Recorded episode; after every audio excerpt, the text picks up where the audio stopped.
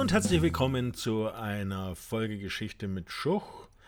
Heute fangen wir mit einer Reihe von Episoden an, die sich mit der Urkatastrophe des 20. Jahrhunderts, nämlich dem Ersten Weltkrieg, beschäftigen werden. Heute geht es zunächst einmal ein bisschen um die Vorgeschichte.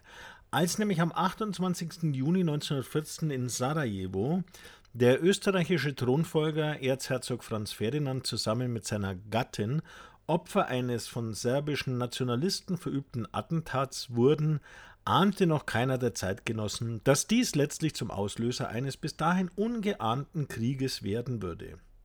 Obwohl es bereits seit Beginn des Jahrhunderts immer wieder das eine oder andere politische Donnergrollen zwischen den Mächten in Europa gegeben hatte, schien der Anschlag zunächst nur ein weiterer Höhepunkt in der Konfrontation der Habsburger Monarchie mit dem südslawischen Nationalismus zu sein.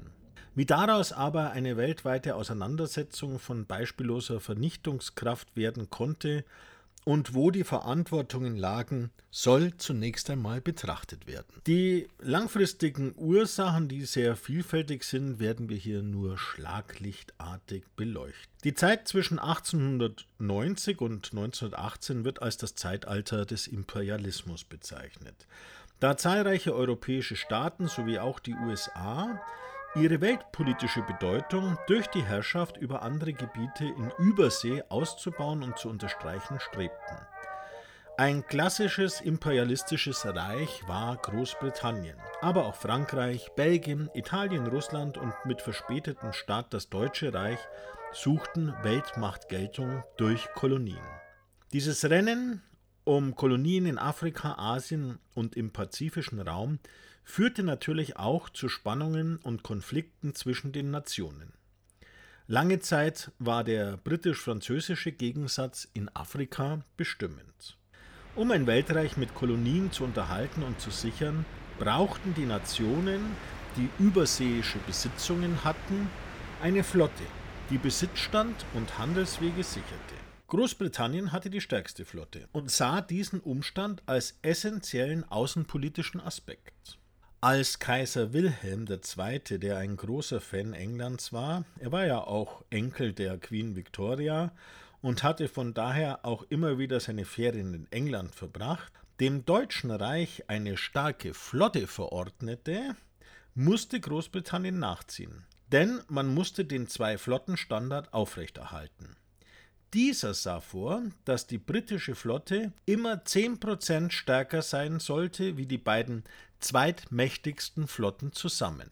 So begann ein Wettrüsten, das sich auch auf die anderen militärischen Bereiche ausdehnte.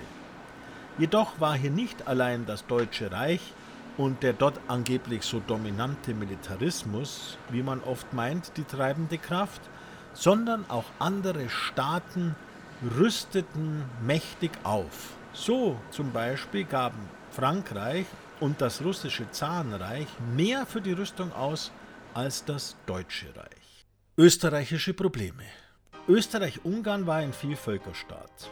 Unter dessen verschiedenen Ethnien gab es zahlreiche Separatisten, die für ihre Volksgruppe nach staatlicher Unabhängigkeit strebten. Insbesondere unter den Balkanvölkern waren die Spannungen groß.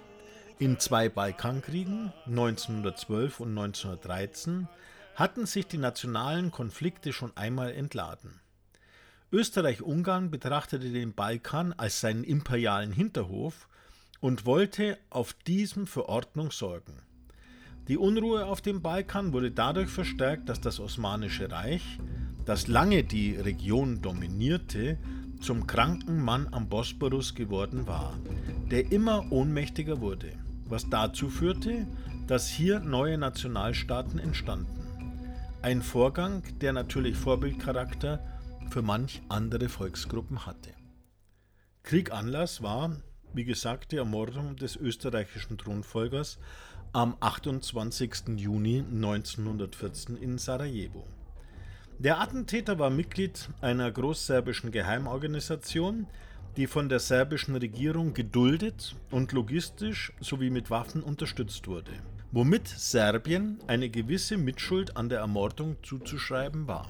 Serbien war in den Monaten und Jahren vor der Ermordung des Thronfolgers immer wieder als Unruhefaktor auf dem Balkan hervorgetreten und hatte Wien immer wieder provoziert. Wollte man dort seine Großmachtstellung wahren, so musste man Serbien eine Lektion erteilen. Durch die Ermordung des Thronfolgers fühlte sich Österreich nun von Serbien herausgefordert. Der Bündnispartner Deutschland musste Stellung beziehen, wobei sich auch bei Wilhelm II. die Frage stellte, ob eine Lokalisierung des Konflikts auf dem Balkan möglich wäre. Für Österreich bot sich hier nun die Chance, Serbien niederzuwerfen und in österreichische Abhängigkeit zu bringen. Diese Machtdemonstration sollte auch dazu dienen, im Vielvölkerstaat Österreich innenpolitische Stabilität zu erwirken. Deutschland sollte helfen, eine russische Intervention zugunsten Serbiens zurückzuhalten. Auf Anfrage Österreichs erklärte sich Deutschland am 5. Juli hierzu bereit und stellte damit Österreich einen Blankoscheck aus. Von deutscher Seite erhoffte man sich auch, dass die Mittelmächte die Vorherrschaft auf dem Balkan gewinnen könnten, und der Reichskanzler Bethmann Hollweg sah die Chance, das Bündnis England-Frankreich, England-Russland zu spalten. Dies war eine unvernünftige Risikopolitik. Aufgrund der deutschen Zusage stellte Österreich Serbien am 23. Juli ein 48-Stunden-Ultimatum. Dies beinhaltete Unterdrückung aller antiösterreichischen Propaganda und Aktionen, gerichtliche Untersuchung gegen die Hintermänner des Anschlags unter Mitwirkung österreichisch-ungarischer Beamter. Ganz zur Überraschung Wiens erklärte sich Serbien bereit, die Bedingungen zu erfüllen, nur die Teilnahme der österreichischen Beamten wurde abgelehnt, da man dadurch die Souveränität Serbiens verletzt sah. Durch diese Antwort Serbiens kam es zu einem Stimmungsumschwung, und selbst Wilhelm II. erklärte, dass dadurch jeder Grund zum Krieg entfallen sei. Großbritannien schlägt eine Botschafterkonferenz vor, das Deutsche Reich hingegen möchte bilaterale Verhandlungen mit Russland führen unter der Wahrung der territorialen Integrität Serbiens. In Wien hingegen war man darauf fixiert, die innere Stabilität des eigenen Staates durch Unterwerfung Serbiens wiederherzustellen. Internationale Verhandlungen werden dem zuwidergelaufen. Daher erklärt Österreich am 28. Juli Serbien den Krieg, obwohl die Kriegsbereitschaft in Österreich erst am 12. August erreicht war. Großbritannien und das Deutsche Reich schlagen vor, Belgrad als Faustpfand zu nehmen. Dazu war Wien jedoch militärisch gar nicht in der Lage. Russland als serbische Schutzmacht sah sich veranlasst, Österreich durch eine Teilmobilmachung unter Druck zu setzen. Der Reichskanzler Bethmann Hollweg verwies darauf, dass sich das Deutsche Reich nicht leichtfertig von Wien in einen Krieg hineinziehen lasse, während am selben Tag der deutsche Generalstabschef Molke seinen österreichischen Kollegen empfahl, sich auf keinen Fall auf Vermittlungen einzulassen. In Deutschland also gingen die politische und die militärische Führung unterschiedliche Wege, was auch daran lag, dass Wilhelm II. der Staatsführung gerade in der Krise nicht gewachsen war. In Russland verdeutlichen die Militärs dem Zaren am 30. Juli, dass eine Teilmobilmachung eine spätere Gesamtmobilmachung nur erschweren werde. Mahnungen aus Frankreich und dem Deutschen Reich wiesen Nikolaus II. darauf hin, dass eine Gesamtmobilmachung zum Krieg führen müsste. Der Zar aber ließ, aus Angst vor einer Revolution, die Gesamtmobilmachung anordnen. Damit war die Chance auf ein Einlenken Österreichs verspielt, und der Mechanismus der Mobilmachungen wurde in verhängnisvoller Weise in Gang gesetzt. Das Deutsche Reich griff auf den sogenannten Schlieffenplan zurück, der bei einem drohenden Zwei-Fronten-Krieg die sofortige Gesamtmobilmachung sowie den Einmarsch in das neutrale Belgien und Luxemburg vorsah, um die französischen Grenzbefestigungen zu umgehen und Frankreich innerhalb von sechs Wochen niederzuwerfen, um dann anschließend die gesamte Truppenstärke gegen Russland richten zu können. Dieser Plan stellte eine Kapitulation der politischen vor der militärischen Führung dar, da er kaum mehr Spielraum für diplomatische Verhandlungen bot. Auch gab es von deutscher Seite gar keinen Aufmarschplan gegen Russland. Am 28. Juli 1914 erfolgte die Kriegserklärung Österreich-Ungarns an Serbien. Am 29. Juli begann die Beschießung Belgrads. Am 30. Juli erfolgte die russische Generalmobilmachung.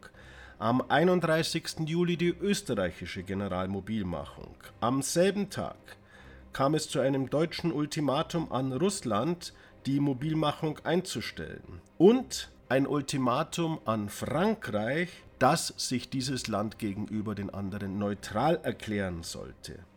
Am 1. August haben wir die Generalmobilmachung und Kriegserklärung Deutschlands an Russland. Am 2. August erfolgte ein deutsches Ultimatum an Belgien, Deutschland Durchmarschrechte zu gewähren. Am 3. August erfolgte die deutsche Kriegserklärung an Frankreich und es marschierten deutsche Truppen in Belgien ein. Am 4. August erklärt Großbritannien Deutschland den Krieg und am 6. August erfolgt die Kriegserklärung Österreich-Ungarns an Russland und am 8. August erfolgt die Kriegserklärung Großbritanniens an Österreich-Ungarn. Europa war im Krieg und das Deutsche Reich musste an zwei Fronten kämpfen. Da die beteiligten Nationen ihre Kämpfe auch schon von Beginn an in ihren Kolonien ausfochten, war dieser Krieg von Beginn an ein Weltkrieg. Ein Krieg, der aber keineswegs die große Kriegsbegeisterung auslöste, wie sie lange Zeit zum Mythos geworden war. Die begeisterten, jubelnden und Hüte und Mütze schwenkenden Massen waren nicht die Regel, sondern es war an den meisten Orten im Deutschen Reich ganz anders. Hitlers späterer Bluthund Heinrich Himmler, der den Kriegsausbruch als junger Mann in Landshut erlebt, schreibt geringschätzig in sein Tagebuch, dass die Stadt voll schluchzender und weinender Menschen sei. Und da war die alte Herzogstadt keine Ausnahme in Bayern. Viele der Landwirte befürchteten für den Fall der Einberufung den Niedergang ihrer Höfe. Vor allem in Südbayern gab es auch viele russische Landarbeiter, die bei Kriegsbeginn ihre Arbeit aufgeben mussten. Die dem Krieg entgegengesetzte Stimmung in Bayern war so groß, dass die Regierung zum Beispiel verbreiten ließ, die Franzosen hätten nahe Nürnberg eine Bahnstrecke bombardiert und überall im Land seien Spione postiert, und von den sonntäglichen Kanzeln herab wurde die Notwendigkeit des aufgezwungenen Verteidigungskriegs gepredigt. Andererseits machte sich aber auch Erleichterung breit, da die Spannung, die durch das österreichische Ultimatum über ganz Europa hin gelöst war. In den Tagen der Mobilmachung und das gilt für die Menschen aller beteiligten Nationen, waren die Gefühle sehr komplex. Und viele, die zunächst betroffen oder gar entsetzt über die Kriegserklärung waren, zeigten bald schon große Entschlossenheit, das Vaterland, das man bedroht sah, energisch zu verteidigen. Das war's für heute bei Geschichte mit Schuch. In der nächsten Episode werden wir uns dem Kriegsverlauf des Jahres 1914 widmen. Bis dahin bleibt mir gewogen und habt eine gute Zeit.